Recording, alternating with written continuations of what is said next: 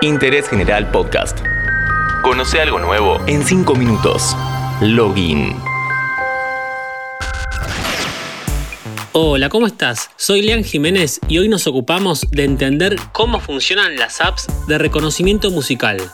¿Cómo se inventó el algoritmo Shazam? ¿Cuál es el método de esta función? ¿Cómo hizo Google para identificar un silbido o tarareo?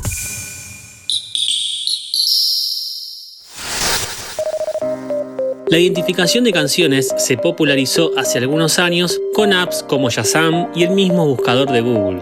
Pero para entender cómo funciona esta técnica tan avanzada de procesamiento de audio e inteligencia artificial, tenemos que ir a las bases y entender cómo se produce y almacena el sonido.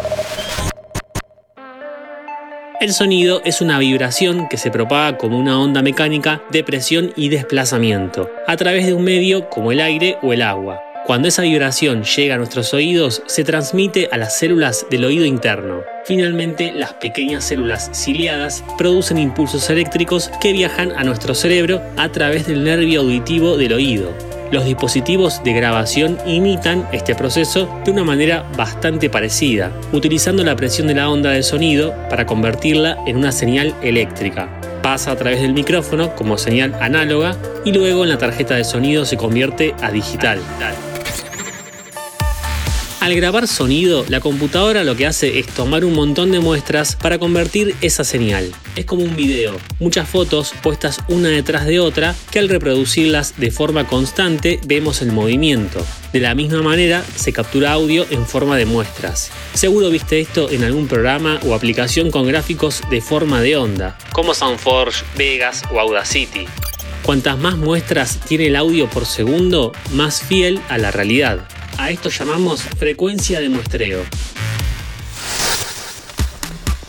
Una vez que tenemos información sobre la composición de frecuencia de la señal, podemos comenzar a formar nuestra huella digital de la canción. El algoritmo fue revelado al mundo por su inventor Avery Lee Chung Wan en 2003.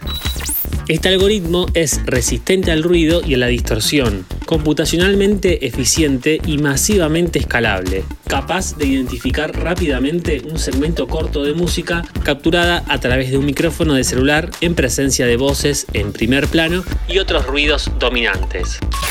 El principal desafío acá es cómo distinguir en el océano de frecuencias capturadas qué frecuencias son las más importantes. De manera intuitiva, buscamos las frecuencias con la mayor magnitud comúnmente llamadas picos.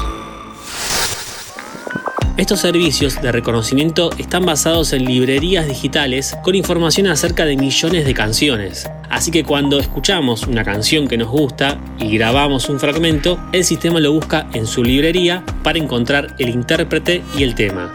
La detección se realiza a través de las llamadas huellas digitales o identificador único de cada canción. Esto quiere decir que las canciones se transforman en códigos numéricos que capturan características esenciales de ellas. Las huellas se hacen creando un espectrograma de la pista, o sea, una representación visual de la canción, graficando las tres dimensiones de la música que son la frecuencia, la amplitud y el tiempo. Los algoritmos de la app extraen los puntos representativos de estos gráficos para conocer los puntos más altos del espectrograma. Estos datos se almacenan en una tabla que registra en qué segundos de la canción hay un pico y cuál es su frecuencia. Cada vez que enviamos un fragmento de canción, el sistema obtiene la huella, lo compara con su base de datos y si coincide con alguna, nos da una respuesta basándose en la aproximación. Google no se queda atrás y mejoró esta tecnología. Sus modelos de aprendizaje ahora son capaces de identificar canciones en una gran variedad de fuentes, como humanos cantando, silbando o tarareando. Sus algoritmos eliminan todos los demás detalles de una canción, como los instrumentos de acompañamiento, el timbre y el tono de la voz, para quedarse solo la melodía convertida en números. La inteligencia artificial nos sorprende día a día, esta vez con los orígenes del algoritmo de reconocimiento musical. Lo que parecía imposible, como reconocer un tarareo, ya es posible. Seguí a Interés General en Spotify y escucha nuestros podcasts nuevos todos los días.